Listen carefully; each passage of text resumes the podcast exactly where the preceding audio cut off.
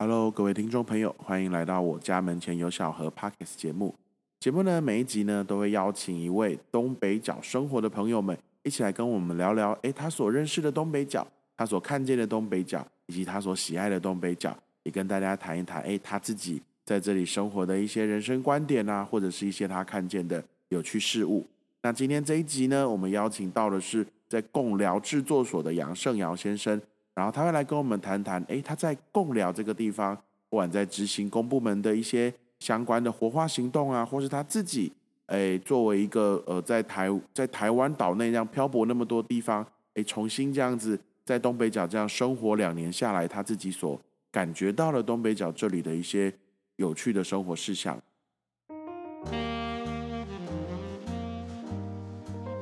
好，各位听众朋友，欢迎回到我家门前有小河 Pockets 节目。那我是主持人庭硕，今天呢，坐在我对面呢，依然是我们最敬爱的社长杨社长。大家好，我姓杨。社长就是这样做做这两年下来啊，你你你你自己最最深的感悟是什么？就是你怎么观察这种想要来乡村的人，然后跟在已经在乡村的这些人？这其实有很多可以说的，而且。可能跟季节也会有关系，也就是说每个季节会有每个季节不同的感受啊。因为像东北角是一个很在季节上变化很彻底的，比如说下雨，那就几乎不会停了啊。然后夏天呢，哎，其实又比都市要凉爽，所以所以心情很愉快。然后在东北角这个地方呢，去海边很很方便，去山上也很方便，所以在一个很容易有户外活动的季节，其实心情是很愉快的。可是碰到雨天，碰到冬季的时候，可能就可能会有忧郁症的状况哦。所以其实这个话题可以谈很多很多。刚刚讲到说到山上啊，到海边啊，很愉快。可是好像在这种乡村地方，常常听到他们喜欢讲的一句话叫“好山好水好无聊”。哎，他们是真的是真的，他们真心这样觉得，还是其实只喜欢挂在嘴巴？我觉得哈，好真好山好水好无聊这这几个字哈，我觉得是因为押韵的哈，然后朗朗上口。但是我觉得不见得，不见得是真理了，因为，因为我觉得这种地方有有很多很多事情是，是以一个都市人或者是一个假设你在朝九晚五，或者说成天买买手书堆，为了考试，为了升学，我觉得这个地方提供了很多完全不一样，哦，生动活泼的，贴近大地的，哦。跟大自然呼吸一致的这样的一种生活情调，绝对不会好无聊。那社长，你的冬天都是怎么度过？我的冬天呐，呃，OK，那其实我在这边，因为这边你知道来来这边两年半了嘛，那第二年呢，我们就有一些经验了，就是说冬天两年半，其实对于三十岁的我来说，我觉得是是很漫长的。我好像好像还没有在哪一个地方有办法待两年半。这个没办法，因为工作嘛，所以不得不这样待嘛。那我要讲就是说。第二年的时候，我们就吸取第一年的教训，因为潮湿嘛，然后又很冷嘛，哈，所以我们第二年就大量的使用火，哦，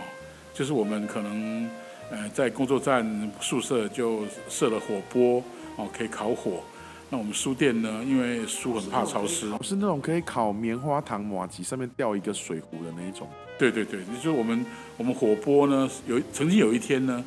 我那一天所有的开水。所有的饭、所有的菜都是靠那个火锅处理掉了，哦，在上面煮饭，在上面这个炒炒菜，哦，那我们书店的那个就设了一个壁炉，为什么？因为书怕潮湿，书真的很怕湿，而且很快就会有一些神秘的虫子在上面筑巢，一个霉菌啦，哦，再来就是白蚁啦，哦，所以说，呃，在一个地方生活久了以后，它会累积一些生活经验，然后该怎么面对它，该怎么处理它。哦，也慢慢的会有一些必要的作为出现了。那这些必要的作为，靠着时间、靠着经验、靠着每天的生活、季节的变换所产生出来的必要的作为，它就是一个很有意思的事情。所以应该是不会好无聊了。嗯，好像好像每天光光面对怎么样 怎么样面对这些雨，好像就可以有一万件事情要做了。是啊，比如说像像主持人，你这个因为是你的身体的状况哦。那，那因为你知道，在在在乡间，或者说在一个比较人多的聚集的这样一个聚落，其实你要找到一个一楼一楼空空的房子租给你很不简单，因为人家要做生意嘛，哦，可是可是我不晓得呢，他就有的人他就放着，他就不愿意租给你，那门口永远都铁门拉下来，很奇怪啊。其实这种乡村哈，或者说不要说乡村了，这种乡镇哈，其实他们人跟人之间哈的关系比我们在都市要亲密得多啊。因为你想想看，这个地方，比如说我们现在所在地，它就是那几个大姓。那这几个大姓呢，其实，在他们的上一辈或上上一辈，其实是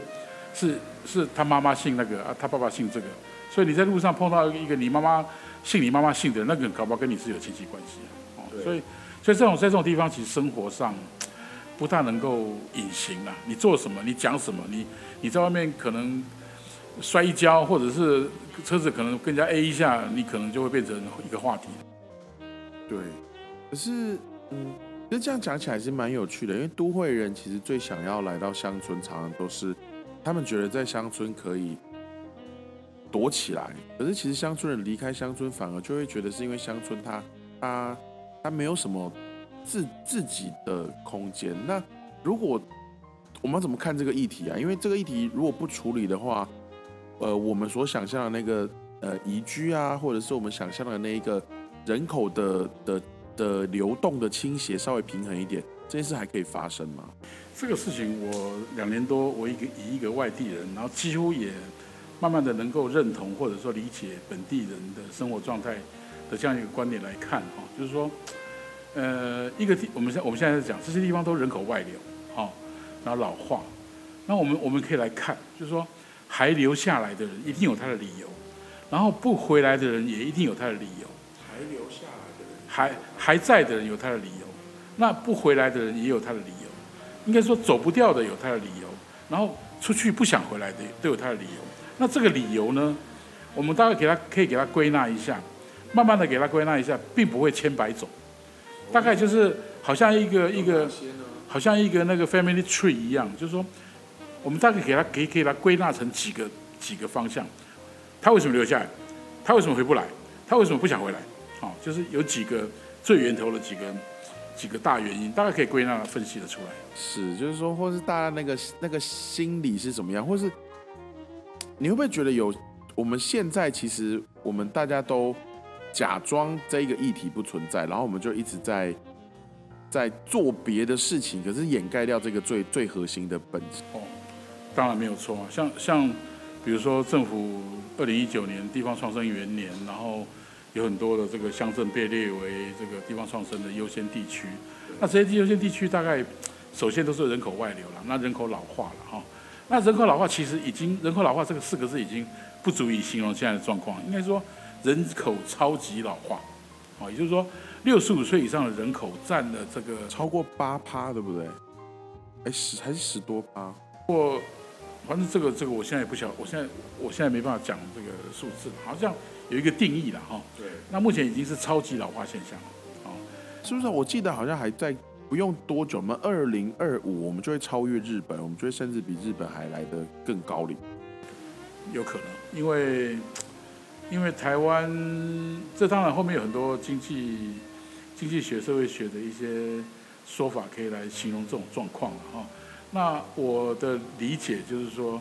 台湾的地理尺度并不大，交通方便啊。对。其实人口很容易流动，也就是说，我这边没有没不能赚不挖到探家，我家垂波看亏啊。那我就，比如说我就去台北嘛，啊我就去高雄，我去台中嘛，很容易啦。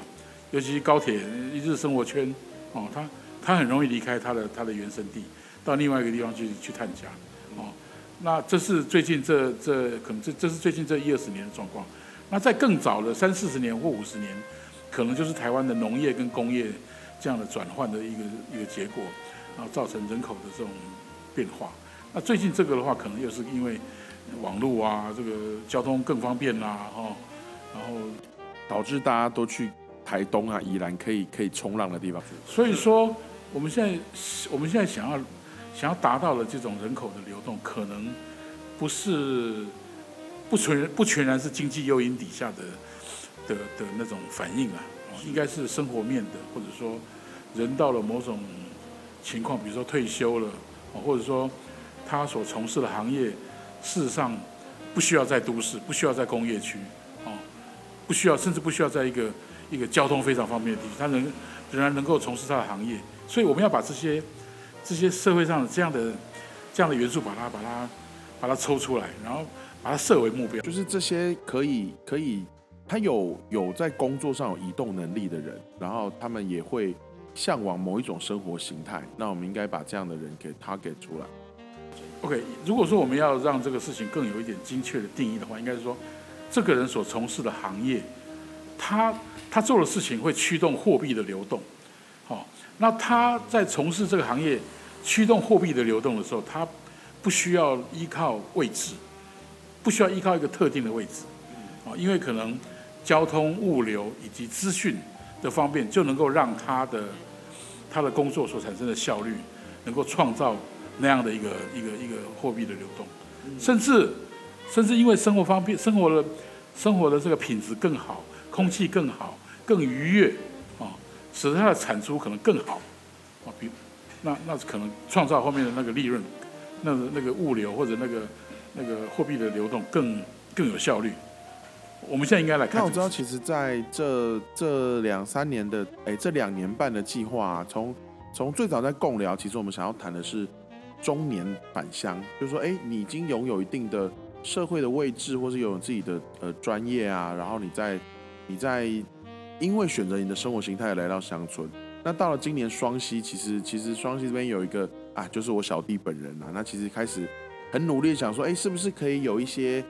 更新世代的人，然后比如说二十几、三十几，或是四十出头的人，然后能够能够回来。那那社长你，你这样子经历过了这样这一段时间，你怎么看之前的中年返乡，然后跟这些好像比较青年返乡，你看见他们他们各自有什么样的优势，或者他们其实面对不同的不同的境遇是什么？应该说，你如果是一个大叔，你是一个中年人的话，那你你既然产生这种松动，想要在乡村寻找下一下一阶段的事情，表示你已经有某种条件了，比如说小孩长大了，哦，或者说你先前先前所从事的行业，让你累积了某种某种经济基础，哦，然后前面所从事的行业，你的人生经验，让你也觉得说。有些事情在乡村做也可以，干嘛一定要执着在都市都会地区？哦，这是这是中年大概的状况，我们这样描述它。那年轻人呢？呃，有两种，一个是你在这边，你本来就从这边，你的家乡就在这里，那你可能有机会，哦。那另外一种是你的家乡不在这里，那你如果你的家乡不在这里的话，你就要在这边重新展开一个什么样的未来的时候，你想人生还那么还那么长的未来，你一定会想说，我。假设说我才三十岁，那我要六十五岁退休，那这三十五年之间，我要创造一个什么样的事情，能够让我六十五岁的时候可以好好退休？那通常这种事情，这好像真的是我最近一直会在想的事情。就是说不大可能去找一个工作，人家付你薪水，尤其是在乡间呢。如果乡间能够那么容易找到工作，人家付你薪水，那我们今天也就不需要谈这个题目了啦。哦，所以比较像是创业啦。不过乡间也有蛮多真的蛮蛮体力活的、比如说像阿里山采竹笋一天八千啊，然后平林采茶一天一天一天，就算就算新手也可以大概四千多块这样。不过都季节性的，好像乡村的工作比较会有这样的性质。应该是说三十几岁的人要来乡间，乡间想要在乡间留下来的话，他所要做的事情要可能要比较另类，啊比较另类，可能要比较有创意，或者说像我刚刚讲，就是说你还是要像那些像某些人一样，他他他的工作并不会被被位置、被地理位置所局限，那他就有机会在这个地方活下来。或者说他就是要斜杠嘛，就像我们现在常流行的斜杠嘛，他可能他可能他的工作就是好几个 part time，他的工作是好几个 part time，那他其中一一两个 part time 可以在这边做，哦，那就有可能。那这个东西又可以利用台湾的这种现在现在这个社会的这种资讯的快速，哦，以及交通方便，然后它的聚客能力，哦，它的销售能力都会因为资讯方面跟交通能力而而让这个事情在二三十年前不敢想的，在这个时候可以发生。这是一个很多元因素凑合成的的一个一个状况啊。所以说，所以说我们现在要怎么做呢？大概就是要好几个元素要要妥善的运用，但是一定，但是不管怎么样，所有事情一定会有一个起始点嘛。起社长，你说起始点是？是宇宙大爆炸的那个前面那个点嘛，就是我们就是说，就是你你因为你做了一个什么事情，做了一个什么样的准备，而让这个事情开始被点起来，被后面不陆陆续续发生，所以大概前面这个比较有技术性，那也大家也在各个地方也在摸索了。是，就我们都在追求那个宇宙大爆炸，不过我现在好像大概每隔两年都把自己就是炸炸的迷迷冒冒，我有点不知道 不知道怎么办是好。那市长，你刚刚提到说，哎，好像三十五岁以下人他可能会有生计的一些考量，所以他可能要用比较有创意的方法，或者是不然他进行创业啊，或者刚提到了好好几个兼职，然后一起共同支撑起某某某一种生活形态。我听众朋友就是相信我，就是好几个兼职这件这件事情一点都不快乐。然后，然后那那社长就是你看过这么多啊，然后你也你也在这个行业，你从从原本的科科技业，然后也在国外留学，然后到看了这么年轻人，对你来说，现在你还有就这一两年间，你还有看到什么你觉得很有创意的事情吗？就会不会觉得有那种天底下也没什么新鲜事，就是这些这些事情反而就是，咱就是某一种类型的啦。应该是说这样的啊，就是说，你期待在这样的乡镇找到一份工作来支撑你的生活的这个假设看起来不大存在因为如果乡间很容易能够找到工作的话，我刚讲了嘛，就也不需要我们来做创生嘛，啊，所以你如果说来乡下要能够自己做点什么可以支持你的生活，那我觉得目前的这个状态哈。应该是还蛮理想的，为什么呢？因为哦，怎么说？口外流，因为很多闲置空间，很多事情没有人做，那那你那理论上你的你所你所需要取得的那个成本会比较低，比如说你所需要的空间的成本会比较低，租金会比较低。哦，那在为什么我没有感觉到这一点？你的身体状况嘛，哦，然后再就是说，因为网络的发达，因为交通的方便。哦然后你在做一个行做做行销以及客人的聚散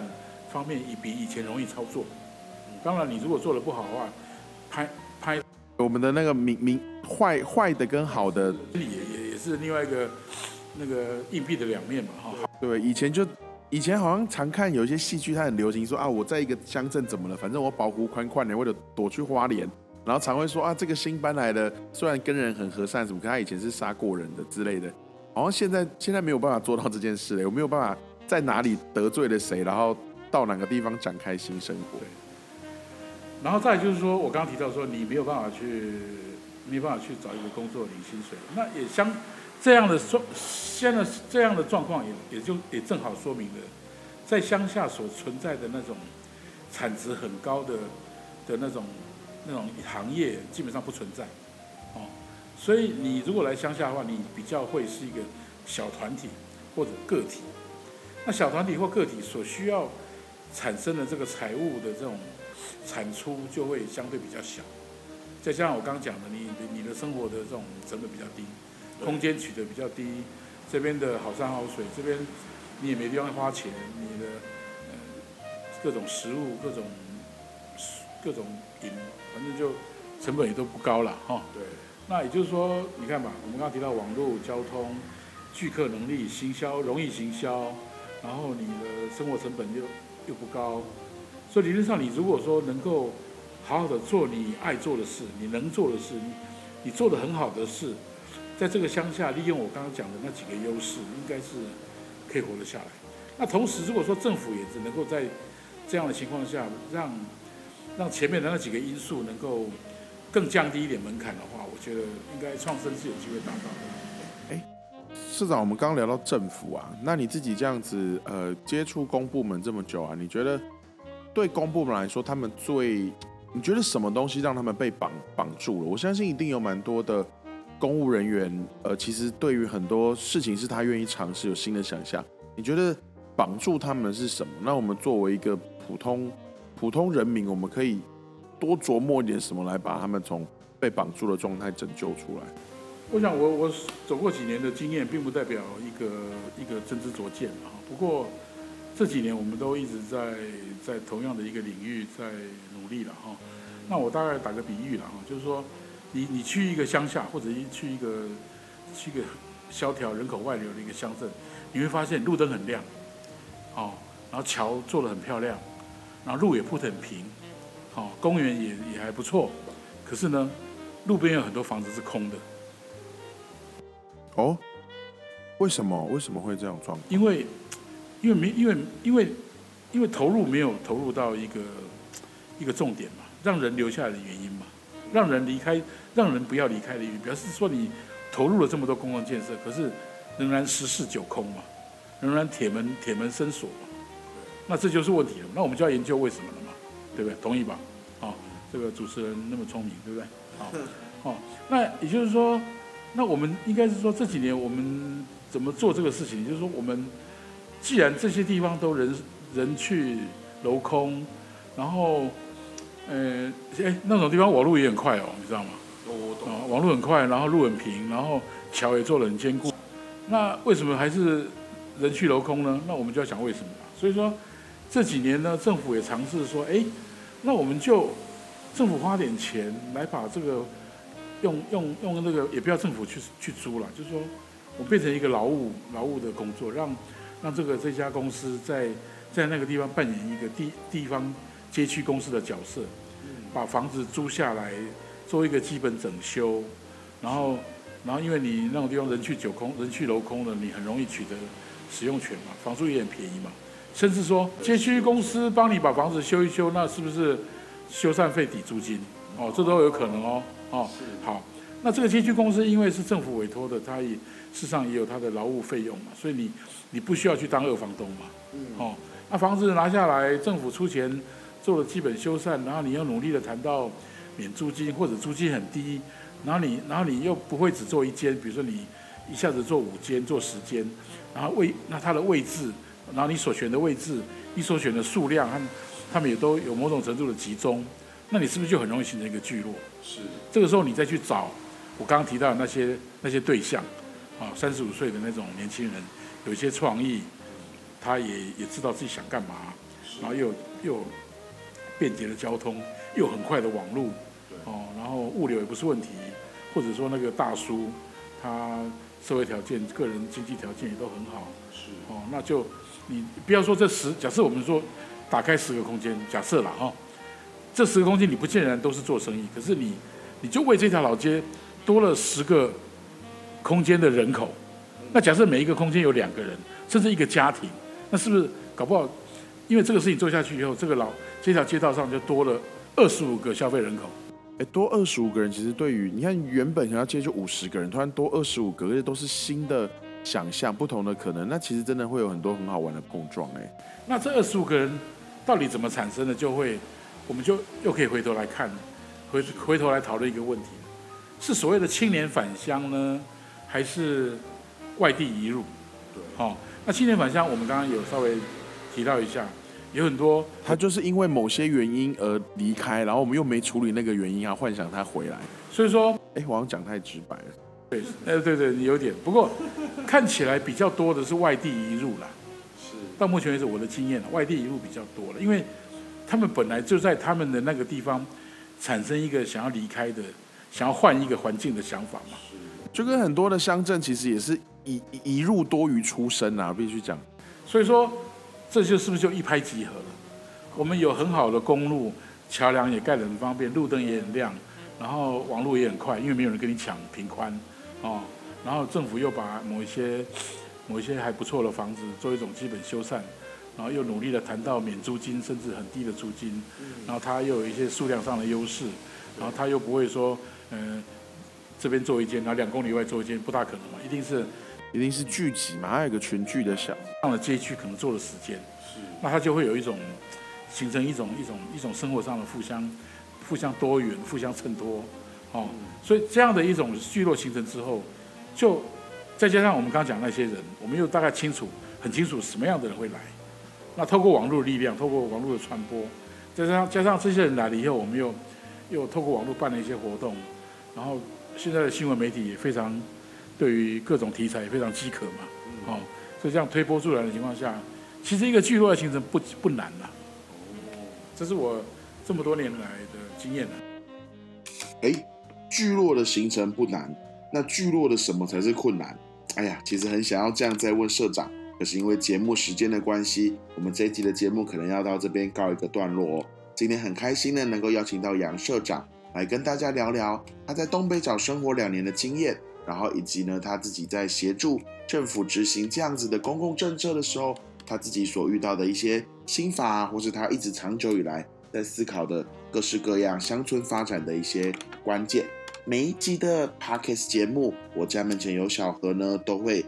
跟一位生活在东北角的朋友们聊聊他所认识的东北角，他所看见的东北角。以及他所喜欢的东北角生活样态。那节目进行到这里，那下次的节目我们空中再会喽！敬请锁定 Parkes 节目，我家门前有小河，各位听众朋友，拜拜。